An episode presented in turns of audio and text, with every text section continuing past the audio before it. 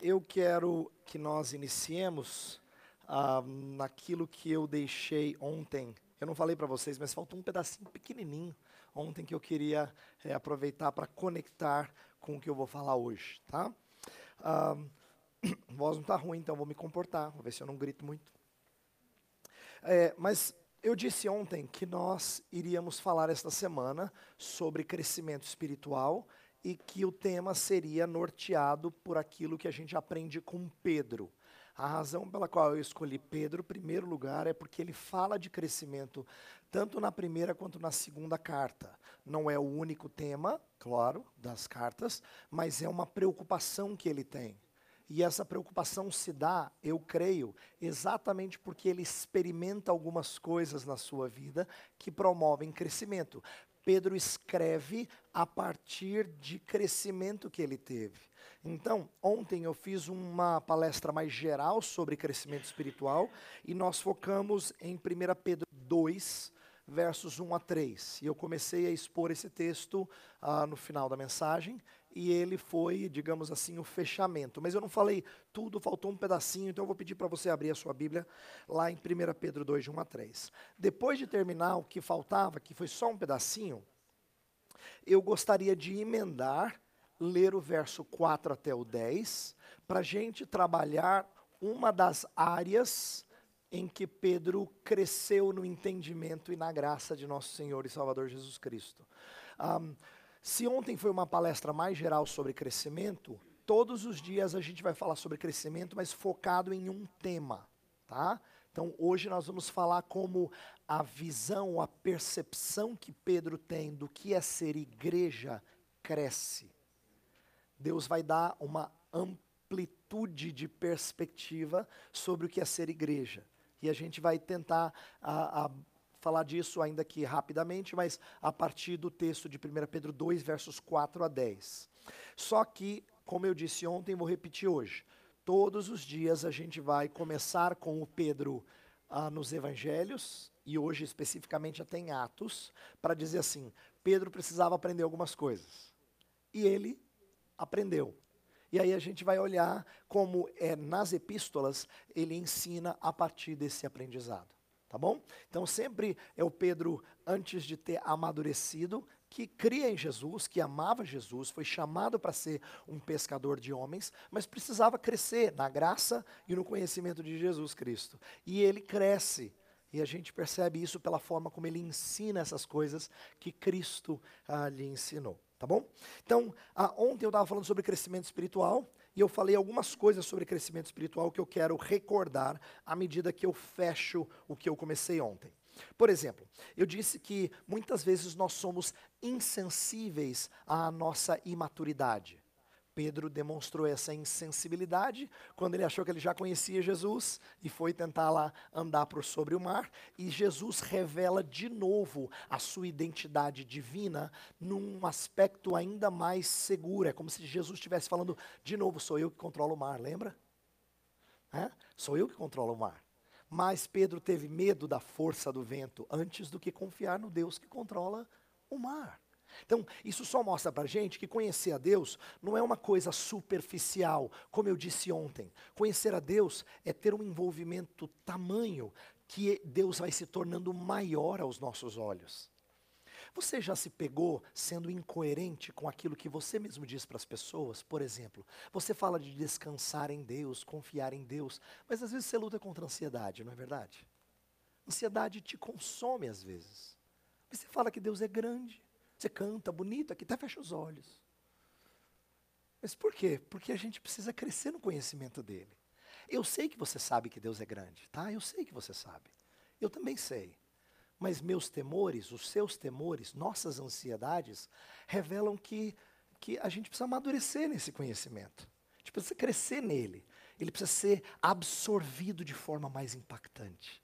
Né? A gente precisa disso. Então Pedro também. Pedro sabe o que é o povo de Deus, tá? Não é que Pedro sabe nada. Pedro sabe uma série de coisas sobre o povo de Deus, mas ele precisa aprender nisso. Ele precisa aprender no que significa ser igreja. Então, Pedro era insensível e nós somos insensíveis à nossa imaturidade. E aí eu falei que a, a, a, maturidade ela tem um preâmbulo, um prefácio, alguma coisa, um pré-requisito que vem antes, alguma coisa que vem antes, né? Eu falei sobre novo nascimento, falei sobre despojamento de pecado, que está no comecinho de 1 Pedro 2, no verso 1 especificamente. E aí nós terminamos falando da característica fundamental de quem cresce, que é esse essa aspiração, esse, esse desejo forte pela palavra de Deus. Essa fome e sede do Deus revelado na palavra. E a gente falou que a metáfora do bebê que quer o leite, Pedro não está dizendo assim, vocês têm que tomar leitinho mesmo, ficar pequenininho, infantil, não é isso. Ah, se Paulo, em 1 Coríntios 3, e o autor aos Hebreus, no capítulo 5, falam de leite negativamente, como quem diz, vocês só estão tomando leitinho, não podem comer carne, alimento sólido, né? Ah, não consigo dessas coisas para vocês, que vocês ainda são tão infantis. Pedro não está fazendo um comentário negativo. Ele está dizendo assim, ó, você tem que aspirar pelo crescimento, desejar o crescimento tão ardentemente quanto um bebê deseja pelo seu leitinho. Então tem mais a ver com intensidade. Por isso que a Almeida Revista, Revista Atualizada, ela traduz muito bem a ideia de desejai ardentemente. Não é só tenha vontade. Não é desejai ardentemente. O genuíno leite espiritual. Então nós falamos dessa característica como sendo marcante, né? E, claro, dissemos muitas outras coisas, mas eu não tenho tempo de repetir aqui. Então, eu quero terminar com aquilo que eu não falei ontem, que é e o propósito? O que que, por que, que a gente deseja é, é, ardentemente esse leite espiritual para crescimento, diz o versículo 2. Então, ah, lá, conforme o texto de 1 Pedro 2, veja lá versículo é, 2 diz assim: Desejai ardentemente, como crianças recém-nascidas, o genuíno leite espiritual, para que por ele vos seja dado crescimento para salvação. Então, a primeira coisa, eu já disse ontem, então vai ser mais uma revisão do que algo novo. Salvação aqui tem esse caráter futuro que a gente mencionou ontem. Nós precisamos corrigir nossa linguagem e não pensar que salvação é só o começo da vida cristã quando a gente traduz conversão por salvação. Na Escritura, salvação é usado para o processo inteiro de Deus nos tirar das trevas e nos tornar iguais a Jesus Cristo. Tudo é salvação. Tá? O processo é longo. Ele tem várias partes, por assim dizer. Ele começa na eternidade, quando Deus queria fazer isso com os seus. E aí ele termina na eternidade, quando nós estamos para sempre com o Senhor. Tá? Então, é, salvação é, é, é, tudo isso. E aqui ele usa salvação nesse sentido futuro, como objetivo. Tá? A gente cresce para a salvação. Ele está se referindo ao completar da salvação, uma certa perspectiva escatológica né? do fim uh, de salvação. Significa que Pedro quer que a gente chegue no alvo como Paulo queria. Lembra que eu falei que o Novo Testamento está repleto de, de clamores para que a gente atinja o objetivo chegue no alvo. Paulo quer apresentar todo homem perfeito em Cristo. Pedro também, ele quer que a gente atinja o alvo, que a gente chegue ah, no objetivo. Esse é o desejo de todo bom pai para o seu filho, que ele atinja a maturidade, alcance o alvo, a perfeita varonilidade de Cristo. E essa é a maturidade que a gente deve chegar. Tá? Porém, eu não queria que. A, a razão pela qual eu fiz questão de terminar o que eu estava é, expondo ontem é porque eu acho que tem um detalhezinho no final que é muito bonito. Que Pedro fecha assim, da maneira como só o Espírito sabe fazer, não é? Através de Pedro. No versículo 3, Pedro termina dizendo assim: Se é que já tendes a experiência de que o Senhor é bondoso. É, o grego é, traz uma condicional aqui que nem sempre é bem entendida. Ah, se é que tem. Alguns ah, traduzem como sendo. acham que esse se é para gerar dúvida, do tipo assim. Se é que você é crente, né? Não sei se você é, não é o caso. Mas também não é ah, como alguma tradução. Alguém que leu ontem, leu esse verso, leu assim. Alguma coisa tipo, já que vocês têm. Também não é esse tipo de certeza. Não é a melhor tradução do grego. Tá? Na verdade, a condicional é mais para trazer à tona a experiência passada como estímulo para a atividade presente. Se é que tendes experimentado, voltando lá, se é que já tendes a experiência de que o Senhor é bondoso, dizer assim: você já teve? Ele não está duvidando, você já teve? Então, quando você experimentou, não foi bom?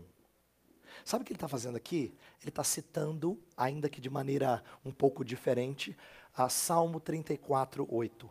Provai e vede que o Senhor é bom. Ele está dizendo assim: você já provou que o Senhor é bom? Você colocou na boca e disse assim: Uau, a bondade do Senhor é doce. Você já teve isso? Se você já teve isso, então deseja ardentemente. Esse é, esse é o propósito. É para que você tenha mais experiência da bondade do Senhor. Então, aqui tem uma coisa muito interessante. A gente não estuda a Bíblia só pela Bíblia. A gente estuda a Bíblia porque nela a gente encontra o Senhor. A chegar-se à palavra é deparar-se com o próprio Senhor. A razão da gente chamar esse livro de palavra de Deus é porque a gente gosta de ouvir quem a gente mais ama.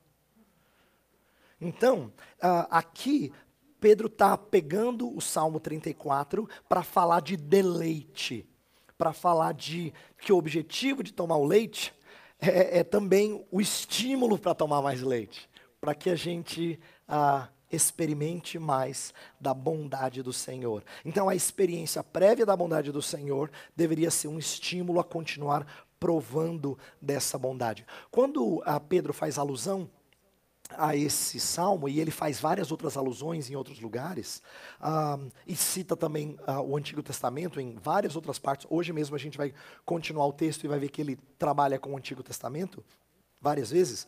Revela que Pedro exala as Escrituras, não é? Ele não estava falando para você desejar o leitinho e ele não mostrar isso. Pelo contrário, ele exala as escrituras. A continuidade do capítulo 2, Pedro vai costurando verso após verso do Antigo Testamento, vai, vai exalando essas coisas. Então ele fala como alguém que já provou. Ele fala como alguém que já experimentou. Tá? Um, já provamos a bondade do Senhor, isso deve estimular-nos a ansiar por mais do próprio Senhor. Eh, por que, eu acho que isso é importante? Qual é a aplicação que eu trago para a minha vida e para a sua vida? E isso para fechar o que eu queria dizer a vocês ontem. É que a bondade do Senhor deveria ser o estímulo da nossa santificação. E esse é um tema negligenciado. Porque santificação, para a maioria de nós que cresceu na igreja, é uma coisa necessária. Você fala, não, eu preciso. Mas ela, assim, ela é meio amarga. É tipo o pai dando giló gente, assim, sabe? É, tem que santificar. É isso aí, né? A escritura tem palavras que são duras? Tem, claro. Ela fala de mortificar os feitos da carne, matar, é, é dói. Claro que sim né? Ah, de não, não, não, alimentar os desejos da carne, de ah, eh, da gente esmurrar o próprio corpo, Paulo fala disso. Então, existe linguagem forte, até bélica, mas essa não é a única maneira da Escritura apresentar a santificação. Ela também nos ensina que a bondade do Senhor é estímulo para ela. Buscar o Senhor não deveria ser resultado de esforço, sabe? Tipo assim, agora vai. Não, agora vai, tipo dieta assim. Você fala, agora vai. Né? Vou, vou, vou me esforçar. Mas não vai. Sabe por quê? Porque tem a ver com mudar o nosso gosto. Lembra que a gente falou ontem? Tem a ver com mudar o nosso gosto. Então, a bondade do Senhor, ela é um estímulo para nós buscarmos mais o Senhor. A santificação ou buscar o Senhor tem que ser desfrutado a partir do deleite de ter feito isso no passado. Nosso senso de justiça, por vezes, nos faz querer cumprir as regras da devoção. Não é? Às vezes a gente fala assim, não, eu preciso fazer mais, preciso fazer mais culto em casa com os meus meninos, eu tenho que ler mais a Bíblia, tenho que gastar mais tempo em oração. E, e assim, claro que tem. Mas isso vem como resolução mais de, de força, de quem quer, por esforço num espírito meio legalista de fazê-lo. Não é? A gente não percebe isso, mas vira um legalismo. Ah, enquanto que a Escritura nos convida a experimentar as delícias do Senhor. Né? Salmo 16 é talvez o verso que eu já vi o pastor John Piper, Salmo 16, verso 11, eu acho que é o texto que o pastor John Piper mais citou. Eu tive o privilégio de traduzi-lo várias vezes e ele ama esse texto. E eu entendo, ele está certo, esse texto é maravilhoso. Salmo 16, versículo 11. É um para você guardar, se você gosta de marcar na sua Bíblia, prepare-se. Salmo 16, versículo 11. Quem achou pode ler em voz alta.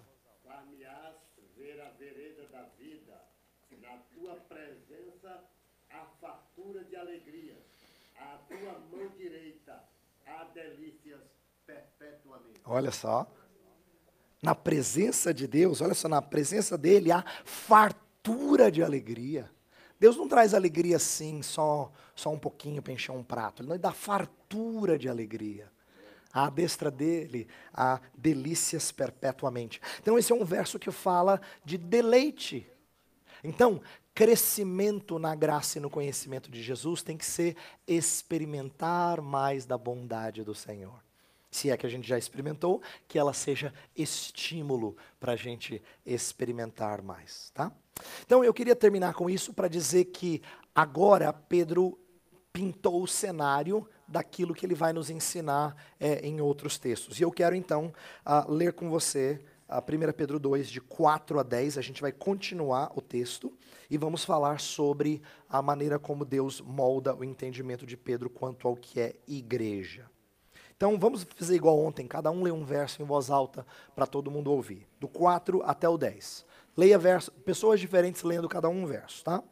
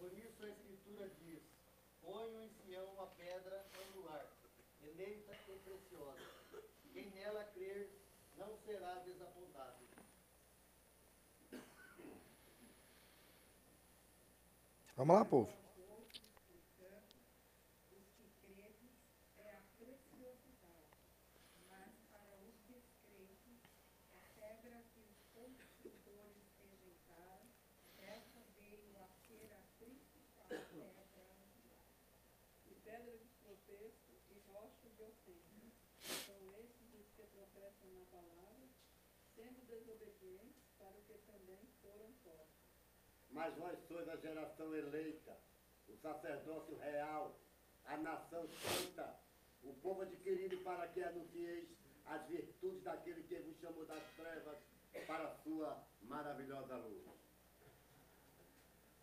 Antes vocês nem sequer eram povo, mas agora são povo de Deus. Não haviam recebido misericórdia, mas agora receberam. Ok.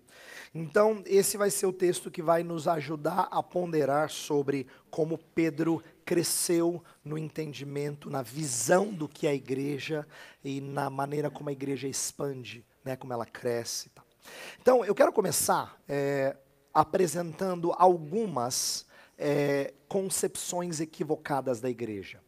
E eu não tenho nenhuma intenção de dizer esses são né? Isso aqui é, é, é, é, um resumo de todas as visões equivocadas da igreja. Seria, seria assim, ah, a gente gastaria a manhã inteira só falando de diferentes perspectivas. Eu não quero esgotar de forma nenhuma, é apenas uma ilustração daquilo que eu tenho visto, por onde eu tenho passado, nas igrejas que eu tenho visitado e pessoas que eu conheço, é, que eu acho que mostram como às vezes a gente erra o alvo, a gente perde a, a uma visão bíblica do que significa igreja. Então, eu destaquei três, três ideias e expectativas equivocadas acerca da igreja, que eu acho que estão presentes hoje. Talvez você não se encaixe em todas elas, é possível que você não se encaixe em nenhuma delas, mas eu tenho a impressão que em alguma delas a maioria de vocês, a maioria de nós se encaixa, porque é o que eu tenho visto expressa a, a, a igreja evangélica como um todo. Tá? Primeira coisa é que nós priorizamos adequação em lugar de fundamentação. Eu vou repetir. Nós priorizamos adequação em lugar de fundamentação. O que, que, eu quero dizer com isso? Quando a gente procura uma igreja, muitas vezes a gente quer aquilo que se adeque às necessidades e aos gostos meus e da minha família. Quando a gente pensa em igreja, a gente pensa assim, ok, vamos lá, procurar uma igreja. O que, que a gente vai procurar? Uma igreja que tem, assim, tem um trabalho com as crianças, que, que ela né, tem um estilo de culto que seja mais parecido com o nosso, que ela né, pensa em como a primeira coisa que vem à nossa mente é como ela se adequa, não onde ela está fundada. Não é que a gente não, a gente não diz que isso não é importante. Claro que é importante, pastor. Para de puxar minha orelha. Claro que é importante. Mas pensa bem, não é o que vem à sua mente primeiro. Não é o que vem à sua mente primeiro. A gente pensa em adequação antes do que fundamentação. Então pode ser que o que você esteja procurando é um trabalho organizado para seus filhos adolescentes, porque se não tiver o trabalho para os adolescentes, não dá, né? Não dá, pastor, não dá. Assim, a igreja é muito legal, tal, mas não tinha um trabalho lá estruturado para os meus meninos. Então, né, não, é o mais importante. Ou se não, o estilo musical, pode ser que você preze muito por esse estilo, ou a qualidade técnica, porque você é bom de música, você chega lá e você ouve o pessoal, você fala, oh, Senhor, dói os ouvidos, né? Pode ser que seja a qualidade técnica a do coral ou da equipe, pode Pode ser que seja a estrutura do estacionamento ou o conforto do templo. Quem não gosta de banquinho confortável, ar-condicionado, você fala, ah, pelo menos vou adorar o Senhor num lugar assim gostoso, né? A gente nunca adoraria no deserto, né? Pensa bem. O povo de Deus teve que adorar no deserto. A gente nunca adoraria no deserto. Porque não, tem que ter um arzinho condicionado, gente. Ninguém é de ferro também. Não é? Um, ou senão a gente preza o dinamismo do pregador. Nossa, como a gente gosta daquele cara dinâmico. Esse cara fala bem. Agora que eu tenho me parado, assim, dá vontade de dormir não é? A gente gosta de gente dinâmica ou de projetos sociais que talvez a gente se encante com eles e diga agora sim a igreja está fazendo diferença. Eu não estou falando de coisas erradas. Presta atenção. Eu não estou falando de pecados explícitos. Não estou falando de nada assim que você fala, ai que absurdo. Não estou falando disso. Estou falando de coisas que são lícitas, mas que a gente pensa primeiro, porque a gente prioriza adequação antes do que onde é que a igreja está fundada. Qual é o fundamento dela? Então, o nosso raciocínio primeiro vai nas coisas que estão ligadas a adequar as minhas necessidades e aos, às minhas preferências. Essas coisas falam mais alto do que a simples realidade de uma igreja estar fundada na verdade. Esse não é o, o quesito chave que, ah, fechou. Está fundada na verdade? Fechou. Ah, mas ela não tem, não, mas ela está fundada na verdade, fechou. Não, beleza. Ah, mas ela lá, lá não tem, não, não, mas está fundada na verdade, fechou. Não, a gente não pensa assim isso não é tão primordial que resolve a questão ou tira a sua dúvida. Né?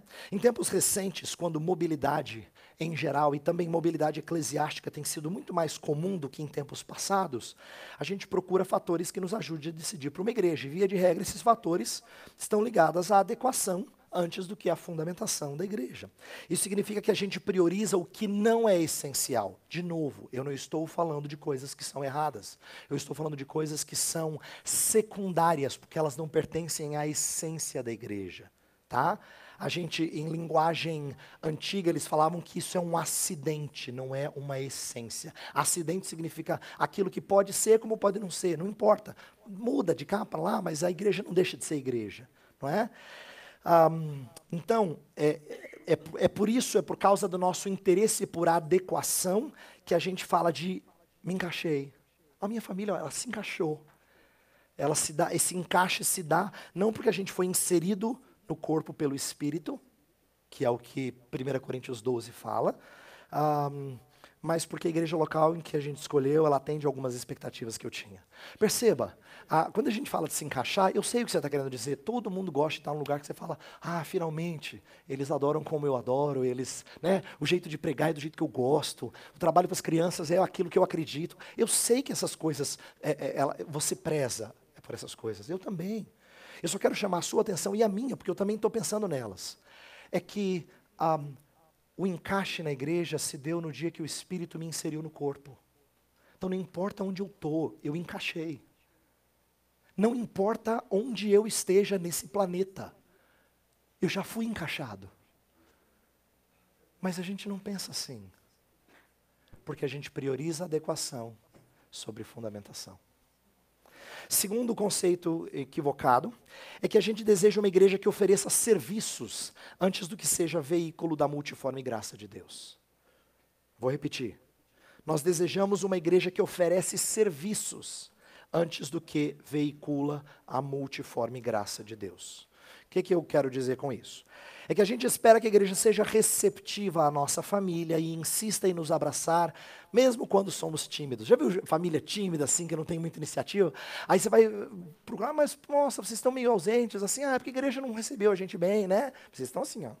A igreja não recebe a gente bem. A gente gosta muito, assim, quando as pessoas vêm e, e nos recebem. Mesmo que a gente seja, assim, meio retraído. Né? Os mais tímidos lutam com isso, mas eles têm expectativas de que os outros façam por eles. Porque a gente pensa na igreja como um lugar que oferece serviços. Talvez o que seja importante para você é que o seu pastor tenha conversas frequentes com o seu adolescente problemático que você já não consegue mais atingir. Ah, pastor, já falei com ele, pastor não vai. Dá uma força lá para o adolescente aí. O moleque está perdido. Tá certo, o pastor tem que cuidar das suas ovelhas, tá certo, mas lembre-se, quando você pensa assim e quando o seu coração se machuca por causa disso, você acabou de terceirizar o pastoreio do seu filho. E a gente faz isso. A gente faz isso. Eu não estou dizendo que pastor não possa e não deva ajudar, mas a gente terceiriza sem perceber, porque a gente pensa em igreja como um lugar que oferece serviços antes do que veicula a multiforme graça de Deus. Ou talvez seja o caso de que você queira uma estrutura para crianças com pessoas qualificadas que cuidem não só do seu bebê, mas também de outras crianças para que você possa assistir o culto sem perturbações. Ufa, enfim, aliviado. Posso ouvir o pastor falar, tal, né? Como a gente gosta disso. Ah, paz, pelo menos uma, um tempinho assim na semana. A gente gosta disso. Ah, o trabalho lá é muito bom, viu? Umas babás lá, muito bom. não pago nada. É de graça, né? Tudo pela graça, pela graça na igreja. Né? Quando tem que jantar na sexta-feira à noite tem que pagar, mas na igreja, domingo é de graça. Né? A gente gosta disso, porque a gente enxerga a igreja como alguma coisa que oferece serviços. E pessoas que esperam encontrar certos serviços costumam visualizar a igreja montando um espetáculo chamado culto, onde você vai assistir, que nem se assiste televisão. É por isso que muita gente não participa da igreja, espera muito e contribui pouco, seja em serviço ou até financeiramente. A gente gosta de igreja, não estou dizendo, estou falando com gente que gosta de igreja, a maioria de vocês vai à igreja, tá? A gente gosta, inclusive quando fica bonitinho, assim, o pastor mandou bem, o coral estava afinadinho hoje. Você fala, ah, que legal, o show foi bonito, foi muito bonito. Não é? Eu, gostei, confesso que até aqueceu o coração, assim. Ah, mas a gente participa pouco da vida da igreja. Alguns são prontos a sair rapidinho, seja para fazer almoço, para fazer jantar, ou porque tem que pegar o ônibus, porque, e não tem contato com pessoas da igreja e não participam da vida da igreja. Aí talvez você diga assim: fala mesmo, pastor, arrebenta os esquentador aí, porque eu trabalho, meu pastor. Desde os 12 anos na igreja, estou trabalhando firme. Agora você vai levar chapuletada. Se você serve, não se julgue melhor, achando que você não tem uma visão equivocada da igreja. Sabe por quê? Presta atenção em como às vezes a gente tem expectativa errada até quando a gente serve. Porque a gente está acostumado com certas estruturas, a gente pensa em serviço apenas nas coisas que a gente já tem certa familiaridade. Pode prestar atenção. Você se voluntaria para as coisas que você tem conforto, que você, ó, oh, eu me dou bem com as crianças, eu posso ajudar no trabalho com as crianças, tá bom? Meu, meu negócio é a cozinha. Ah, eu a cozinha pode contar comigo, sou ponta firme, né? Ou talvez assim, você se enxergue uma pessoa que é melhor assim de música. Meu dom é música, viu? Meu dom é música, me coloca aí. A gente já apresenta onde é que eu posso contribuir. Então, na verdade, a igreja vira mais o lugar que oferece a estrutura para que eu mostre o meu talento. A gente não vê a igreja como um lugar onde a graça de Deus é mostrada de múltiplas formas, inclusive me levando a fazer coisas que eu não imaginava que eu podia fazer. A gente não enxerga a igreja assim. E eu estou usando essa frase porque essa é uma frase de Pedro. Ele fala: servir uns aos outros, cada um conforme o dom que recebeu, para que a gente seja despenseiro da multiforme graça. A graça é tão multiforme que você ainda não sabe como é que Deus pode te usar. Não todas as maneiras, pelo menos. Ah, mas você já sabe. Você já diz onde você quer servir. Isso revela que a gente enxerga a igreja mais como um lugar que oferece serviço do que como despenseira da multiforme graça. Terceira e última nessa reflexão aqui. Pensamos na igreja como uma reunião de domingo antes do que um corpo continuamente vivo e testificador. A gente tem uma visão localizada da igreja, não é que a gente fala com frequência, nós estamos indo para a igreja. Né? E não é errado dizer isso, a gente pensa no local, eu sei do que você está falando. Eu também falo assim. Mas às vezes isso se torna tão forte que parece que a igreja se desfez depois. Né? Acabou o culto assim, acabou a igreja. Agora a gente trabalhar, amanhã trabalhar. Segunda-feira, cinco e meia estou acordando, trabalho. Não tem igreja mais. A igreja puf, Sumiu, assim. Ela ficou momentaneamente é, é, é, fora de radar. Porque a gente pensa mais em é, estrutura formal. Ah, mas talvez você diga assim, não, pastor, graças a Deus nossa igreja está mandando bem nessa área. A gente tem célula, grupos pequenos, a gente está arrebentando durante a semana. Mas você ainda pensa em estrutura formal. Você não pensa em igreja fora de, de algo institucionalizado. Você pensa assim, quando a igreja fez uma programação oficial, aí tem igreja. Porque a gente está acostumado a pensar assim, a pensar em termos de estrutura formal. A gente tem dificuldade de pensar que a igreja se reúne publicamente, sim, mas ela nunca se desfaz. E o seu testemunho não se dá apenas quando ela realiza serviço institucionalizado. Essa é a razão, por exemplo, de pessoas acharem ou cobrarem a instituição igreja de não ser relevante na sociedade em redor, fazendo algum trabalho social, né, abrindo uma escola, fazendo. A igreja não faz nada. O que, você está querendo? O que você está cobrando? Você está cobrando da instituição, porque você pensa em igreja institucionalmente, apenas. Você não fala assim, a igreja não faz nada. Você não fala assim. A igreja, eu acho um absurdo isso, que a igreja. Você não fala assim. Você não fala olhando para o espelho dizendo por que, que eu, como parte do corpo de Cristo, não penso no impacto que isso deve exercer enquanto indivíduo, ao invés de só pensar enquanto instituição. Eu não estou querendo minimizar a importância da organização eclesiástica, tá? ela é necessária, ela faz parte daquilo que o Novo Testamento intentou.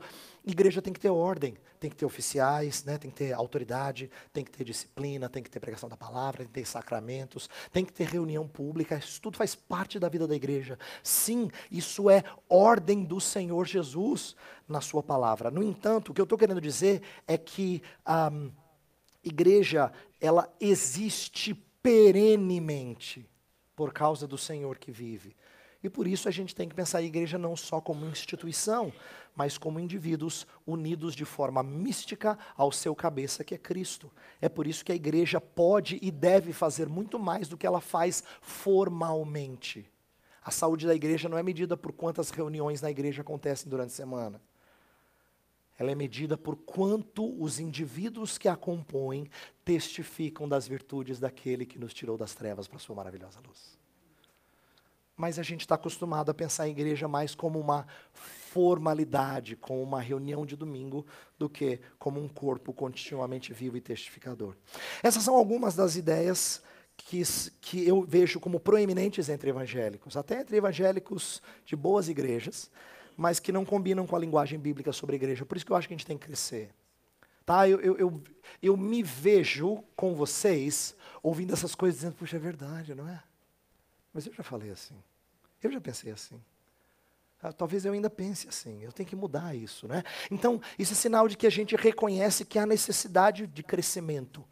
E aqui agora eu quero me voltar para Pedro, porque Pedro também tinha uma ideia limitada contra a igreja e precisava crescer ah, no entendimento do que é ser povo de Deus. Então, eu quero nesse primeiro momento, mostrar de novo o Pedro ah, que é ainda fraco de entendimento, conhece algumas coisas, mas precisa crescer. Eu quero mostrar como ele desconhece o propósito do arquiteto. Ele enxerga povo de Deus, mas ele tem visões, às vezes, ah, equivocadas, percepções equivocadas do intento de Deus para com o seu povo. E isso precisa ser corrigido. Então, eu vou destacar duas falhas em dois textos diferentes. Um é nos Evangelhos e outro em Atos. A primeira falha que eu vejo em Pedro é que ele não entende como é que Cristo se tornaria fundamento da igreja. E eu quero que você abra, por favor, sua Bíblia em Mateus 16. Mateus 16. Esse é um texto bem conhecido daqueles que já estão familiarizados com a Escritura. Eu não vou ler ele inteiro, mas eu quero resumir e ler a parte que eu acho mais fundamental. Tá? Então, olha só. Mateus 16, a partir do versículo 13. Jesus pergunta para os discípulos assim: quem é que as pessoas dizem que eu sou? Qual é o conceito que elas têm de mim? E aí eles respondem, ah, tem gente que acha que é João Batista, tem gente que acha que é Elias, tem gente que fala que é um outro profeta, Jeremias, outro profeta. Aí Jesus se vira para eles, e vocês, o que vocês acham? E aí Pedrão falou, né, líder dos apóstolos, um cara com iniciativa. Mas antes de você jogar pedra no Pedrão, ele mandou super bem aqui, tá? Super bem, ok? Você já tinha já a crítica na cabeça. Né? Mas o Pedrão aqui ó, mandou super bem. Falou, Senhor, Tu és o Cristo, o Filho do Deus vivo. E Jesus falou assim: Bem-aventurado é Simão Barjonas, você é abençoado. Essas coisas que você sabe não são, é, não são reveladas por homens, isso vem do Pai. Você entende coisas. Aí, versículo 18: Também eu te digo que tu és Pedro. Aqui ele, ele reforça o, a, a, origem né, dessa ideia de que Cefas veio, ou Simão veio ser chamado de Cefas, ou Pedro. Pedro, a pedra, a rocha, e sobre esta pedra edificarei a minha igreja, e as portas do inferno não prevalecerão contra ela. Pedro tinha entendido quem era Cristo, e esse era o fundamento. Ele falou assim: é sobre isso, Pedro. Isso que eu vou é, edificar a minha igreja. Aí ele fala das chaves da igreja tal. Então, assim, foi um momento muito legal na, no encontro de Pedro com Cristo. Né? A gente podia, assim, colocar e viveram felizes para sempre fecharia o livrinho, ficaria bem bonitinho a escola dominical. Só que os três evangelhos sinóticos, Mateus, Marcos e Lucas, narram na mesma ordem. Logo depois dessa bola dentro, vem aqui, ó. Desde esse tempo começou Jesus Cristo a mostrar que ele precisava sofrer e depois morrer e ressuscitar no terceiro dia, versículo 21. E no 22 Pedro chama Jesus à parte e fala assim: Senhor, para com isso, né? Tem compaixão de ti, Senhor. Isso de modo algum te acontecerá. E aí Jesus diz: Arreda, Satanás, tu és para mim pedra de tropeço, porque não cogitas as coisas de Deus, e sim das dos homens. Pensa bem, você acabou de falar uma das coisas mais bonitas, o fundamento da igreja. Tu és o Cristo, o Filho do Deus vivo. Esse é o fundamento da igreja. Esse é o, é, é, o cerne do ensino apostólico. É sobre esse ensino dos apóstolos e profetas que Deus edificaria a sua igreja. Está lá em Efésios 2,20. É isso aí. E Pedro entendeu, pelo menos parecia que entendeu. Mas é quando Jesus Cristo falou: oh, então, para isso acontecer, eu tenho que morrer. É, vou ter que morrer, vou ter que sofrer. Pedro falou: não, Jesus, para que esse negócio de autocomiseração. Né? Falar assim, e aí ele é repreendido por Jesus Cristo. O que, que essa história conhecida uh, revela acerca da falta de entendimento de Pedro? Pedro queria triunfo nesse mundo. Ele tinha a ideia de que Jesus Cristo seria aquele grande Messias, que praticamente todo judeu esperava. Né? Pedro é alguém que tem disso, a gente vai falar um pouco mais adiante na semana. O Pedro que está disposto a lutar por Jesus, inclusive fisicamente. Ele chega a pegar em espada. Lembra? Ele corta a orelha de soldado. Então ele está disposto, ele não quer que, que peguem Jesus Cristo e prendam Jesus Cristo. Essas coisas são difíceis dele entender. Ele não entende que Jesus Cristo precisa ser a semente que morre para virar o pão que sustenta. Essa é uma ideia nova para ele, muito nova, diferente. Então, ele queria um reino que fosse terreno agora. E esse é um conceito mundano de igreja.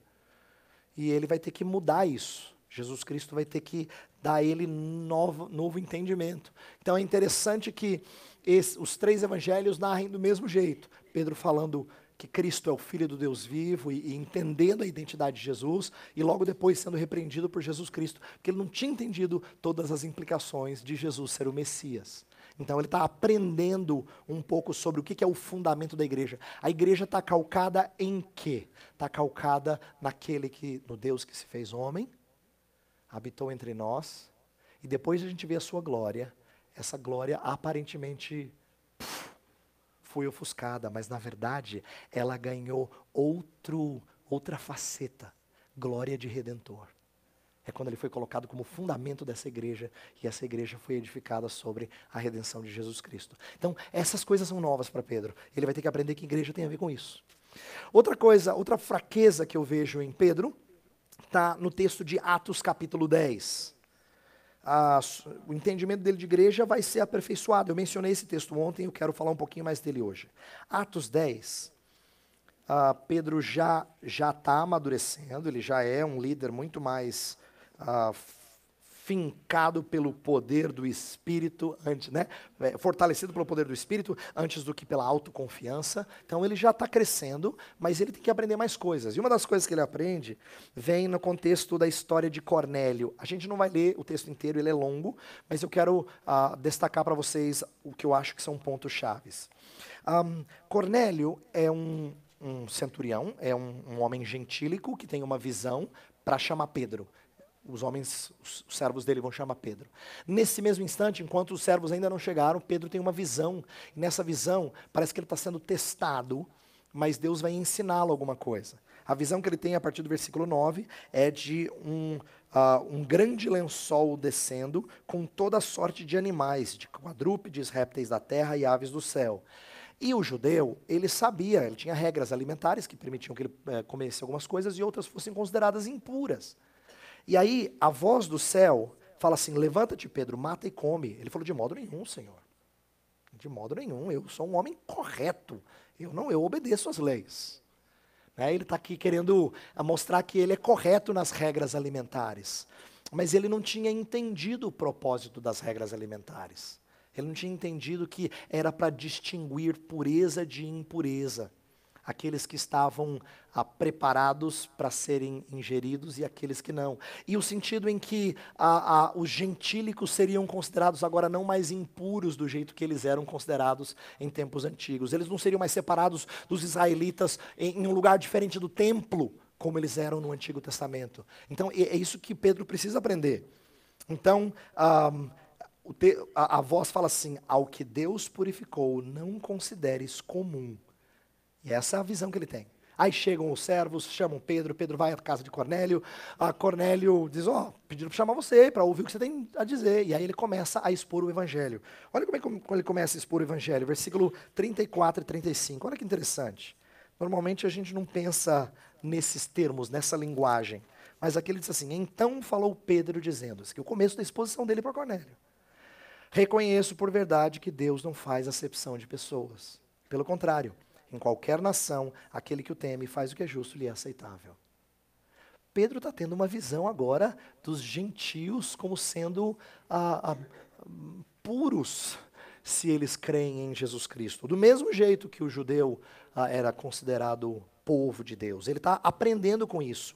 E uma das coisas que ainda, e eu digo que isso não é fácil, é porque o final do texto, no capítulo 10, a partir do 44, Pedro ainda falava, estava pregando, o Espírito cai sobre eles, não é? Desce sobre eles, e nessa hora, ah, versículo 45 fala assim: E os fiéis que eram da circuncisão, os judeus, que vieram com Pedro, admiraram-se, porque também sobre os gentios foi derramado o dom do Espírito Santo. Ficaram assim, mas como assim? Nós não somos o povo? Eu, eu, faz sentido os judeus receberem, mas os gentios também? Tipo assim, o mesmo espírito, mesma dosagem, tudo? Né? Para eles era estranho isso. Então, a, a, gente tem aqui um vislumbre do que, que era a visão típica que um israelita tinha. Tá? Ele tinha a ideia de que ele era exclusivo. Exclusivo no sentido de que só da raça dele. Pedro vai falar de exclusividade, mas a exclusividade está em Cristo. Ele que é o eleito. Todos que estão nele são propriedade exclusiva de Deus. Então Pedro vai aprender isso. Ele vai aprender essas coisas. E aí ele diz, ah, versículo 47. Porventura, pode alguém recusar água para que não sejam batizados, estes que assim como nós receberam o Espírito Santo?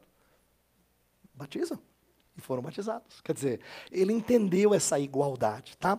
Ah, num primeiro momento ele estranha a maneira como Deus estava formando o seu povo. Isso é difícil para ele. A visão lá do lençol, ele, ele não entende ah, ah, o crescimento da obra redentora e o que as coisas do Antigo Testamento apontavam em relação ao Novo Testamento. Isso fica difícil para ele, até que ele aprende que Deus vai compor o seu povo de pessoas de diferentes partes ah, deste mundo, inclusive de diferentes povos. Antes que você pense assim, ah, mas o Pentecostes já tinha sido uma expressão disso. Foi, ah, mas não da mesma maneira como estava acontecendo no restante de Atos, porque em Pentecostes são judeus que vivem em outras nações, já receberam, as, já aprenderam a cultura, a língua de outros povos, mas estão vindo para Jerusalém para adorar numa das grandes festas anuais, o Pentecostes. Agora o evangelho está se expandindo para além dessas fronteiras. Filipe vai para Samaria, quem diria Samaria? E lá é, é, é, opera, né, é instrumento da salvação de Deus. Pedro pregando para Cornélio. Paulo depois vai falar para gentios no capítulo 19, e o Espírito novamente vai descer sobre gentios, gregos. Então, em Atos está se revelando gradativamente como é que Deus constrói a sua igreja. Ele a compõe de partes bem diferentes e bem inesperadas. E isso é bom para a gente, porque nós temos expectativa de como é que a igreja vai se formar, mas frequentemente Deus nos surpreende. Ele já me surpreendeu várias vezes. Eu achava que ia ficar mais bonito assim. Ele falou: Não, não, não, não, não sou eu que faço o mosaico, não é você. Aí ele pega essa pedrinha aqui e ele bota aqui. Aí ele pega essa pedrinha e bota aqui. Não parece que tem nada a ver. Mas o mosaico vai se formando. De pedrinhas diferentes, ele vai compondo o que ele quer que seja a igreja de Cristo. Ele surpreende a gente para a maneira como ele vai formar. E Pedro vai aprender isso. Então, agora, para o resto do nosso tempo, eu quero voltar-me para 1 Pedro é, 2, 4 a 10, para a gente olhar como é que Pedro aprende algumas dessas coisas, ensina a partir daquilo que ele aprendeu com o Senhor Jesus Cristo. Primeira coisa interessante que eu só mencionar, não vou trabalhar, eu acho que eu falo isso melhor numa outra mensagem nessa semana, é que Pedro está escrevendo prioritariamente para gentios, mas ele usa uma linguagem muito, muito, ah, vamos dizer assim, judaica para gentios. Existem provas fortes na, na primeira epístola que mostra que essa carta provavelmente foi escrita por uma maioria gentílica. É possível que tivessem judeus juntos, é lógico, mas uma maioria gentílica, pela maneira como ele, ele se dirige a eles. Tá? Mas ainda assim, ainda que seja uma maioria gentílica, chama atenção que ele usa de uma linguagem judaica, dizendo que eles são um povo como os judeus. Então, ele usa muita analogia do Antigo Testamento. Por exemplo, diz que eles são exilados e forasteiros e peregrinos. É assim, eles são pessoas que, que estavam no exílio, mas agora foram libertados do exílio e estão na caminhada rumo ao destino final. Então, a linguagem de forasteiros e peregrinos é, é uma linguagem que combina com a história do povo de Israel. Pois Pedro pega isso e transporta essa imagem para todo aquele que está em Cristo. A gente vai aprender um pouquinho dessas implicações numa outra mensagem. Tá? Mas isso já revela que Pedro entende que eles também são é, forasteiros e peregrinos. Tá? Então, ah, olha como é que Pedro aprendeu. Ah, ele aprendeu a não se prender a este mundo. Se no primeiro momento ele está preso à ideia de que Jesus Cristo não pode morrer, ele tem que construir um grande reino aqui e tal, agora ele entende que o reino não é deste mundo. Tanto é que ele fala muito de perseguição e de testemunho mediante sofrimento. Ele sabe que haveriam mortes. Ele sabe disso, mas é assim que Deus quer construir a igreja. Pedro aprendera que nós também temos um chamado para sofrer, não como Cristo sofreu pelos nossos pecados substitutivamente, mas como um, testemunhas de que estamos de passagem rumo à terra prometida. Então, a gente vai enxergar depois, eu vou gastar tempo numa outra mensagem, mostrando como é que Pedro lida com essa ideia de forasteiro, peregrino. Nós, nós não somos um pessoal que já tem a sua casa aqui. A gente, na verdade, tem, tem tendas. É, tudo é passageiro, é tenda. Quando, e como isso ajuda numa série de coisas, inclusive quando a gente perde coisas preciosas. Era só uma tenda mesmo. Não era o destino final, era só uma tenda. Se o nosso espírito for de forasteiro, de peregrino, isso molda a nossa expectativa com respeito às coisas daqui. E Pedro está aprendendo isso. E ele nos ensina algumas coisas acerca do que é a igreja, e eu quero terminar listando uma a uma e mostrando isso no nosso texto-chave. Tá? A 1 Pedro é, 2, de 4 a 10, é interessante, porque ah, não tem nenhum imperativo. E, embora haja imperativo no texto anterior, a gente estudou ontem, e haja imperativo logo na sequência, o texto de 4 a 10 é uma descrição. Só tem indicativos. É para corrigir nossas lentes com respeito ao que é ser povo de Deus. Tá? Então não tem nenhuma ordem do tipo assim, o que eu tenho que fazer? É, tem mais a ver com o que eu tenho que aprender. Como é que isso vai moldar minhas expectativas da igreja? Tá? Então, ele está corrigindo através de uma descrição. E isso é importante, é preciso encorajar a igreja em meio aos desafios que ela enfrentava. Os leitores de Pedro, eles sofrem perseguição, ah, às vezes alguns deles é, é, por mau comportamento. Pedro fala, olha, não faz sentido você sofrer ah, por causa de mau comportamento, mas sim sofra por fazer aquilo que é justo. Alguns deles estavam desanimando, fraquejando, tem casos de apostasia, isto é, de abandono da fé. Então Pedro está lidando com todos esses contextos quando ele escreve as suas duas cartas. Né? E então agora ele está encorajando a igreja a fim de que ela haja em conformidade com a sua identidade. Então eu vou fazer assim, nossa parte final, eu vou colocar cinco ideias ah, que Pedro apresenta da igreja, do edifício de Deus, e como cada uma delas corrige um conceito ah, que a gente pode ter que é equivocado da igreja, tá? Então eu vou colocar assim: o edifício de Deus é cinco coisas, vamos uma a uma até o fim. E aí no final eu abro para perguntas para a gente tentar responder o que não ficou claro.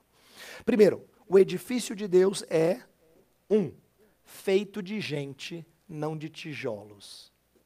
A versículo 5 do nosso texto fala que nós somos pedras que vivem.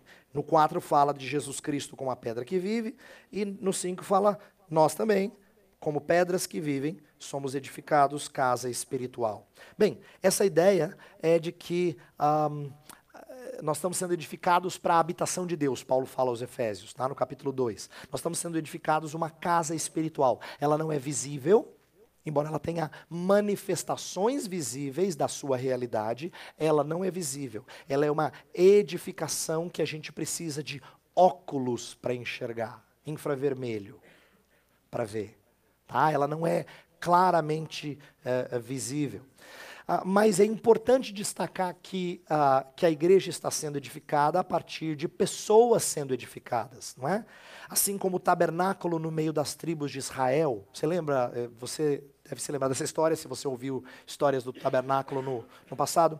No Antigo Testamento, Deus, no tempo em que não havia um templo fixo, Deus era adorado no tabernáculo. Pois o tabernáculo era uma tenda, e de acordo com as ordens de Deus, essa tenda tinha que ficar sempre no meio das tribos. A disposição que Deus ensina ao povo é que das doze tribos, três ficavam ao norte, três a leste, três a oeste, três uh, no sul. E o tabernáculo ficava no centro. Era didático, era pedagógico. Era para que todo menino crescesse assim, pai, por que, que o tabernáculo sempre fica no templo, meu filho? É porque Deus está entre nós. Deus sempre está no meio do seu povo.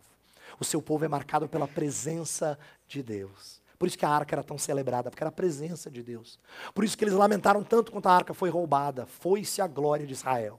Porque é a presença de Deus que é marcante. Então, a, a igreja ela é feita da, de gente, de gente que é templo do Espírito Santo.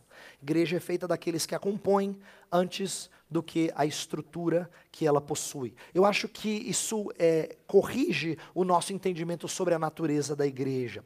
E eu quero explicar como eu acho que ela corrige. A igreja existe sem prédio, mas igreja não existe sem as pedras vivas. Isso significa que quando a gente investe em alguma coisa, a gente tem que ser mais focado em pessoas do que em estruturas físicas. Alguns de nós, e eu entendo, ficam enamorados com o local onde você está. Quer ver um exemplo de que você fica enamorado pelo local?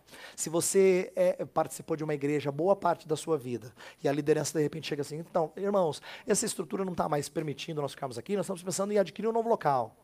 Nossa, bate um saudosismo no seu coração. Porque você sempre foi naquele lugar, na rua tal. Sempre foi. É o lugar do meu coração. Eu cresci aqui, minha mãe me trazia aqui.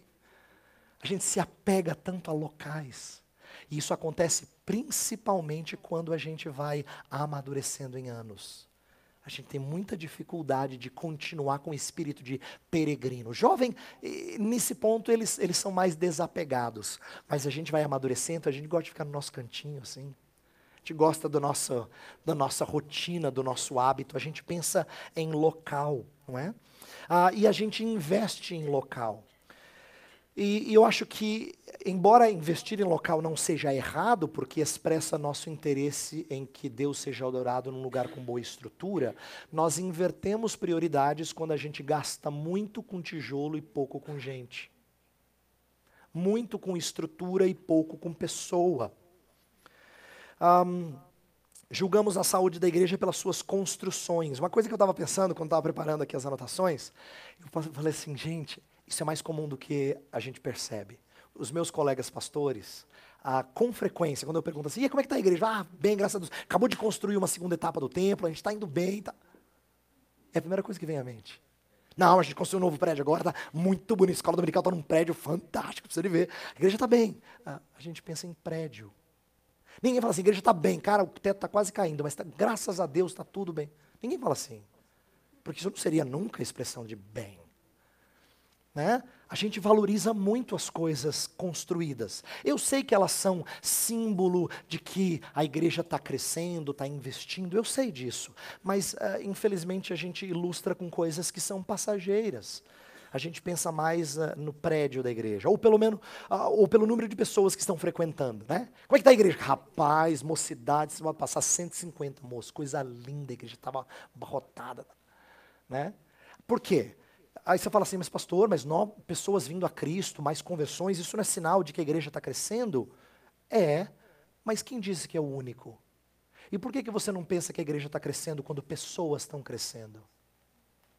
Mas presta atenção em algo que eu aprendi com esse texto. O contexto de 4 a 10 é o versículo 1 a 3, que fala de crescimento espiritual da sua vida. Então a igreja é edificada à medida que você cresce. A igreja está crescendo? Se você está crescendo, sim. Se você não está crescendo, não sei. Não é interessante que a gente não esteja habituado a pensar em crescimento de igreja vinculado ao nosso crescimento espiritual? Mas é disso que o texto está falando. 1 Pedro 2, de 1 a 3, está falando de você crescer. E aí depois fala da igreja. Porque a igreja cresce e é edificada quando você cresce. Quando eu cresço. Mas a gente não usa esse termômetro, infelizmente. A gente esquece que esse é o contexto. Contexto de edificação da igreja é quando pessoas são edificadas. Se você é edificada, a igreja está sendo edificada. Eu não estou falando contra ter um templo bonito, não é isso. E muito menos falando contra uh, termos alegria por pessoas novas virem à igreja. De maneira nenhuma. Isso é, é, é, é bíblico. Mas o que eu estou dizendo é: eu não ouço pessoas falarem que a igreja cresce porque pessoas têm crescido espiritualmente. E está errado. Está errado não falar. Porque é isso que 1 Pedro 2 está ensinando. Vocês são edificados, casa espiritual. Mas está falando do crescimento anterior. É assim que você é edificado, é assim que eu sou edificado. Então, essa é a primeira correção que Pedro faz à minha vida, à sua vida. segunda coisa, o edifício de Deus é, em segundo lugar, construído sobre a pedra que vive uh, construído sobre a pedra que vive. Esse conceito corrige nosso entendimento sobre o fundamento da igreja, o que a sustenta. Lembra que Pedro eh, não queria que Cristo fosse para a cruz, não é? Mas ele não tinha aprendido e agora ele fala sobre a importância da pedra que vive, sendo a pedra fundamental. Ele trabalha isso no nosso texto, né? Isso significa que a força da igreja está naquele em quem ela está calcada. A força da igreja está na rocha onde ela é firmada. A força da igreja não está sobre no seu orçamento. A força da igreja não está nas famílias fortes ou na sua estrutura. Isso não é expressão da força da igreja. A força da igreja está naquele em quem ela está calcada. E eu, olha, eu vou chutar aqui que você acredita em tudo que eu acabei de falar mas a gente continua avaliando a força da igreja baseado nos, no seu orçamento. A gente continua avaliando a força da igreja baseada na, nas programações. A gente continua fazendo isso. A igreja está forte. A gente se esquece de que a força da igreja vem daquele em quem ela está firmada. Essa é a força da igreja. Esse é o fundamento da igreja. É isso que faz ela inabalável. Inclusive, uma das coisas mais lindas que eu tenho aprendido à medida que eu estudo esse assunto é que igreja sempre sobrevive secularização. Sempre. Você fala, ah, nossa igreja está muito mal, está secularizada. É verdade, está mal. Nossa igreja está morrendo. Não. Essa expressão local está morrendo. A igreja nunca morre. As portas do inferno não prevalecem contra ela. Sabe o que acontece? Essa localidade pode morrer, mas ela brota aqui, ó. Porque Deus, Deus nunca deixa a sua igreja morrer. Nada segura o avanço dela. Ela pode até morrer aqui, o que dá tristeza, corta o coração. Mas ela não morre. Então ela sobrevive secularização, porque a força dela está em quem ela está calcada. Ela sobrevive mortes. Pastor morreu, presbítero morreu, diácono morreu, aquela família morreu, que trágico. Perdemos crianças, que trágico ela sobrevive. Porque a gente crê em ressurreição. A gente crê naquele que nos traz esperança de nova vida. Ah, ela sobrevive a essas coisas. Ela sobrevive porque o fundamento é Cristo. Então eu quero que você se lembre disso. Que você descanse no fato de que a força dela está naquele em quem ela foi edificada. É por isso que ela é aquela casinha simplesinha, mas que é, nenhuma tempestade derruba. E ela vai se tornando não uma casa simplesinha, um edifício lindo, por causa do fundamento. O fundamento é bom demais. Não tem nada que racha essa casa. Não tem mofo nela. Não tem uma rachadura na parede dela. Por causa do fundamento. Eu sei, ela é suja. Deus está limpando. Eu sei, às vezes tem janela quebrada, eu sei. Mas ele está consertando. Mas ela nunca tem estrutura condenada. Nunca. Jamais. Jamais. Terceira coisa. O edifício de Deus é eleito e precioso nele. Repito, o edifício de Deus, em terceiro lugar, é eleito e precioso nele. E essa é uma coisa que eu não tinha enxergado no texto antes com tanta clareza. E, e à medida que eu estudei para falar essa vez, eu falei, que lindo. Olha só. Versículo 4 fala: A pedra que vive, rejeitada pelos homens, mas para com Deus, eleita e preciosa. Então destaca Jesus Cristo, a pedra, como sendo eleita e preciosa. Pois a continuidade do texto vai mostrar que a igreja, por causa dele, também é eleita e preciosa.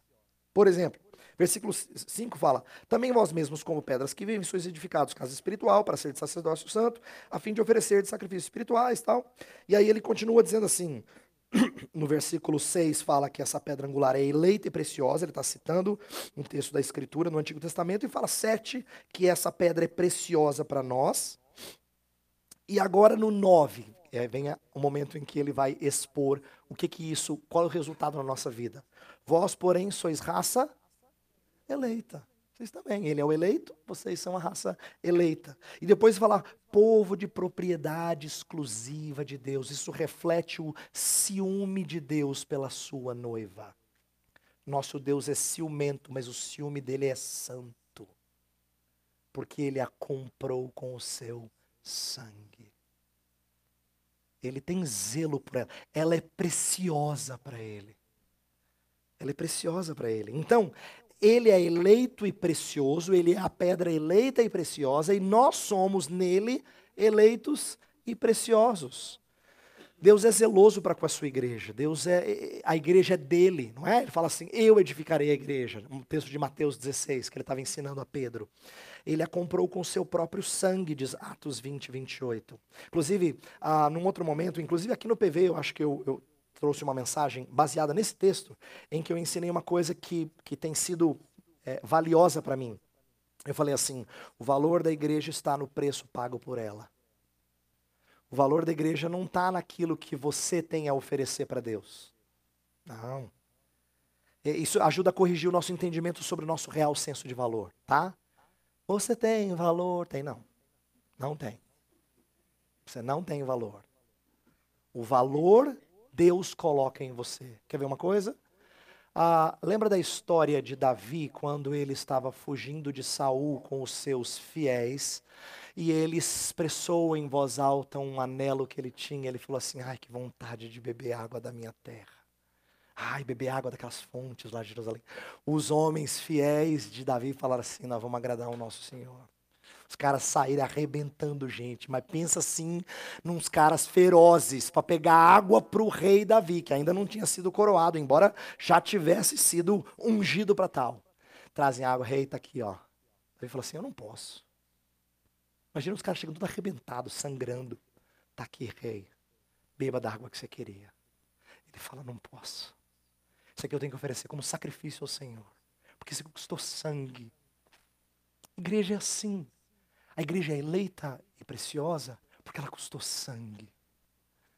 Por isso que ela é cara. O valor dela, Cristo colocou nela. Cristo colocou nela. Então isso muda nossa, nosso senso de valor. Eu não encorajo as pessoas dizendo assim que, olha, Jesus te ama tanto, você tem valor. Não, eu não falo isso. Eu falo assim, ó, ah, sabe por que você é valioso? Porque você foi colocado no, no edifício que tem ele como fundamento. É por isso que você tem preciosidade. O edifício custa uma nota, não, dá nem, não sei nem quanto, mas é uma nota, cara. Porque é sangue de Deus que comprou esse edifício. E você faz parte dele, por isso que você ganhou valor. Quarto lugar, esse edifício é o edifício de Deus, é alvo da misericórdia dele. Versículo 10 fala que nós somos povo de propriedade exclusiva de Deus, o 9. E aí o 10 fala: Vós que antes não erais povo, mas agora sois povo, que antes não tinham alcançado misericórdia, mas agora alcançaste misericórdia. Aqui, ah, é, é, Pedro está citando a história de Oséias, ele está trazendo à tona a história de Oséias. Oséias é aquele que, representando o Senhor Deus, vai buscar uma mulher num contexto super inapropriado para achar uma namorada, uma futura é, é, esposa. Não é? Ele vai num prostíbulo, ele toma para como esposa uma mulher que tem um currículo triste, uma história a, a, triste, manchada por impurezas, manchada por pecado. Isso representa o que Deus faz com a gente. Ele não compra a noiva de branco, ele torna a noiva branca. Entendeu? Ele não compra a noiva de branco. A noiva tá de preto quando ele comprou. Mas ele vai limpando para que no final ela esteja de branco. Então, isso é, é, significa que nós somos alvo da misericórdia dele. Esse conceito corrige nosso entendimento da nossa identidade, sabe? Qual é a cara da igreja? Você já falou assim, qual é a cara da igreja? Você pergunta para as pessoas, qual é a cara da igreja? O que, que define a igreja? Normalmente, quando a gente pergunta isso, a gente está pensando mais em estilo do que em essência. Pensando mais em estilo do que em essência. Mas a cara da igreja não é feita do seu estilo litúrgico ou informalidade na vestimenta, e sim pelo fato de sermos alvo da misericórdia de Deus. Aqui no versículo 9, Pedro usa uma série de linguagens do Antigo Testamento, inclusive ele está citando a, a, a, um texto de Êxodo 19 aqui, para mostrar que aqueles gentios que estão lendo a, carta de Pedro são o mesmo povo que Deus, o mesmo projeto que Deus começou lá atrás no Antigo Testamento. Não é um projeto diferente. Ele não chegou no Novo Testamento e falou assim, cara, acho que eu vou fazer um projeto diferente, eu vou começar um negócio chamado igreja. Não ele está conectando, e é de propósito que ele usa a linguagem veterotestamentária para a gente entender como é que nós somos sacerdócio real, nação santa, povo de propriedade exclusiva de Deus. Ele está uh, tá usando uma linguagem do Antigo Testamento para mostrar que a igreja do Novo Testamento não é um novo projeto, mas é o florescer de um projeto antigo de Deus. Um projeto de expressar a sua misericórdia e formar um mosaico de peças bem distintas. Por que a gente fala de ver Abraão, Isaac e Jacó quando a gente chegar lá? Que, que a gente fala de sentar à mesa com eles? Ah, Jesus fala disso. O que, que a gente fala de ver os antigos, os patriarcas? É porque todos nós temos a mesma cara. Nós somos alvo da misericórdia de Deus. Por isso que não importa se ele é judeu, se eu sou brasileiro, nós fazemos parte do mesmo povo. Nós somos o mesmo edifício. Por último, o edifício de Deus é feito ou foi feito para falar dele. Feito para falar dele. Uh, versículo 9 fala: a fim de proclamar as virtudes daquele que vos chamou das trevas para a sua maravilhosa luz. O que, que ele está ensinando para a gente aqui? Está corrigindo o nosso entendimento sobre o que, que é a missão principal da igreja. A missão principal da igreja. Às vezes a gente é preocupado, e não é sem razão, com o que, que a igreja está fazendo enquanto uh, uh, instituição, sua presença na sociedade. Mas nós não somos primordialmente uma agência social. Escuta antes de você ficar bravo. Nem somos uma agência de relacionamentos. Nós não temos que ser primordialmente particularizados em faixas etárias ou estado civil. Nosso projeto primordial não é fazer trabalho para casais, nem para viúvas ou quem quer que seja. Não é. Eu sei que você gosta, mas não é.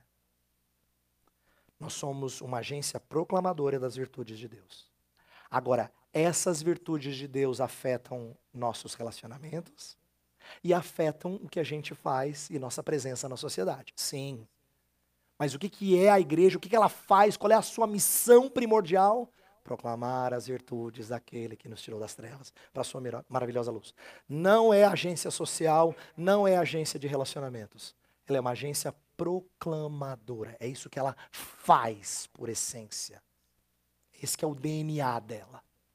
O resto vem como consequência. Essa proclamação tem impacto social e relacional, sim, mas estes não norteiam o que a igreja faz. E sim, o que a igreja faz norteia o impacto nessas áreas. Tá? Então eu queria que esse fosse um resumo daquilo que Pedro aprendeu e daquilo que eu aprendo. Antes de orarmos para que eu passe a palavra para o Marcos, podemos abrir para pergunta? Temos tempo? Alguém tem alguma pergunta, alguma coisa que eu não deixei claro? Espero poder ajudar agora. Sim, meu irmão. Quer, quer que a gente leve o microfone? Então nós vamos esperar, como a gente está gravando e transmitindo, a gente vai passar o microfone para ficar mais fácil. Tem algum microfone aqui, Marcos? Que aí a gente pode gravar a pergunta, tá bom? Peço que você tenha um pouquinho de paciência, mas fica mais fácil assim. Desculpa, não sabia qual pegar. Então, levanta a mão para você receber, por favor, aí o microfone ali atrás, né? Por favor, meu irmão. É, tudo bem? Ah, meu nome é Fábio, sou da Batista Pedras Vivas, pastor Jairo Cáceres. Uhum. É, deixa eu fazer uma pergunta. Ah, o que seria uma, uma relação saudável? Porque é, eu concordo com você que a gente acaba vendo a igreja de uma forma muito institucionalizada, ah, ainda mais ah, reforçada ainda pelo fato de que a igreja se distribui localmente. Né? É, o que seria uma relação saudável quando a gente pensa em igreja de uma maneira mais ampla, ah, e aí incluindo dentro desse guarda-chuva é, igrejas com, com viés ah, pentecostais, tradicionais, ah, enfim, igreja, né? É, o que seria uma relação saudável? Porque eu, eu vejo que de fato a gente se enxerga muito em silos, né? Como na agricultura, que você tem ali o silo, cada, um, cada parte ah, com a sua semente ali. O que seria uma relação saudável? Porque a gente sabe que existe teologias diferentes, riscos também de má interpretação bíblica, maturidades distintas, mas o que seria saudável pensando igreja de uma forma mais ampla, porque a gente tende a ser um pouco preconceituoso muitas vezes, inclusive, ah, quando a gente pensa em ah, igrejas que têm viés teológicos um pouco distintos ah, do nosso. Ok. Sua pergunta é boa e ela poderia dar uma palestra, mas eu vou só dar uma respostinha bem simples. Primeira coisa, ahm, nós temos que entender que estar separado de algumas igrejas não é biblicamente errado. Na verdade, é biblicamente ordenado que a gente se aparte de certas coisas que não são expressão verdadeira da Igreja de Cristo. Tá? Ah, os reformadores, desde o século XVI, faziam uma distinção entre igreja verdadeira e igreja falsa. E com igreja falsa você não tem comunhão qualquer. Então, quando uma igreja deixa de pregar os elementos básicos da mensagem evangélica de Jesus, a gente nem discute isso. Agora, os reformadores sabiam que também tinha uma outra distinção necessária para a gente entender a diferença de relacionamento, que é igrejas mais puras e igrejas menos puras. Isso faz parte da, da- do linguajar dos reformadores, tá? Igrejas mais puras e menos puras. Então, com isso, eles estavam querendo dizer que igreja, tem igreja que está mais próxima à expressão da verdade, talvez seja mais saudável do que outra, mas não significa que a menos pura não é igreja. Não, lá, lá, não, lá não é igreja. Não é verdade. E nós somos encorajados a, a expressarmos essa, essa relação fraternal com esses irmãos. Ahn, quando você pergunta o que é uma relação saudável, é uma relação em que a gente reconhece fraternidade. Às vezes a gente não reconhece com tanta facilidade. Por exemplo, nós temos pé atrás de nos envolvermos com pessoas assim. Eu acho que a gente pode é, é, expressar e deve expressar nossas diferenças de entendimento quanto a um trabalho, mas eles são nossos irmãos em Cristo. Talvez não tenham entendido algumas coisas que nós entendemos, mas isso nunca deveria gerar soberba, porque crescimento espiritual não é algo que a gente faz a- a- acontecer. É algo que acontece em nós por causa dos nutrientes da palavra. Não é? Pedro é, é, também ouviu isso. Num momento em que ele está falando assim é, de Jesus, porque Jesus fala por parábola, Jesus diz assim, ó, porque foi dado entendimento a vocês e foi obscurecido a outros. Então Jesus está ensinando para Pedro que entender espiritualmente algumas coisas é graça. Se é graça, eu não posso ser soberbo com quem ainda não entendeu. Eu tenho que ser paciente e misericordioso. Então uma relação saudável não endossa, mas não se afasta de igreja verdadeira. Ela tenta, dentro do possível, ajudar irmãos a entender aquilo que é saudável biblicamente. Tá bom? Esse é meu início de resposta. Tem muita coisa além disso. Ok, lá atrás. Vamos, quantas você permitir, chefe? Nós bato vamos, vamos fazer o seguinte, nós vamos, Esse pastor fala muito e aí com não o dá tempo. pastor nisso, fazer essa aí. E se você tem mais alguma pergunta, Depois pode vir aqui. a gente vem aqui e também na sexta-feira nós vamos ter um programa essa semana que é o de frente com o Weber. É o de Isso. frente com a fera. Aí você faz a sua pergunta, deixa na recepção, nós vamos compilar, separar por grupos de perguntas e nós vamos ter uma noite só para perguntas e respostas. Ok, então tá bom? vamos fazer essa Porque última. tem criança lá que já está quase ganhando o irmãozinho por ela mesma, né? É, quase dando a luz ao outro lá. Tá você vai chegar, ela vai ter dois filhos, né? Pastor, Oi, querido.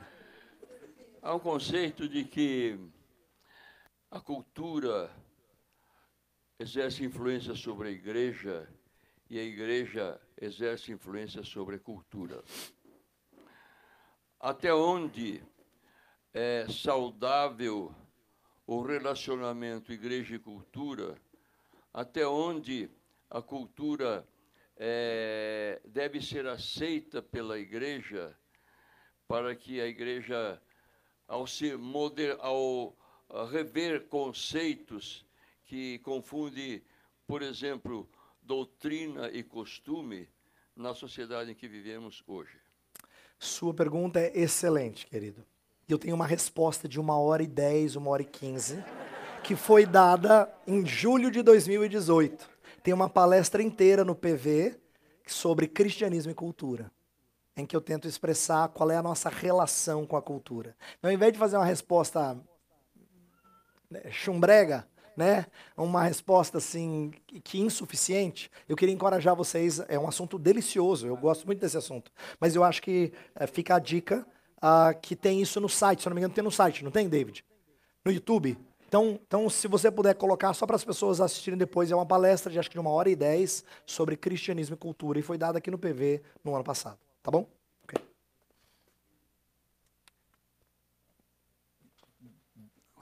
David, você pode, enquanto eu vou falando aqui, pode mostrar para o pessoal onde está?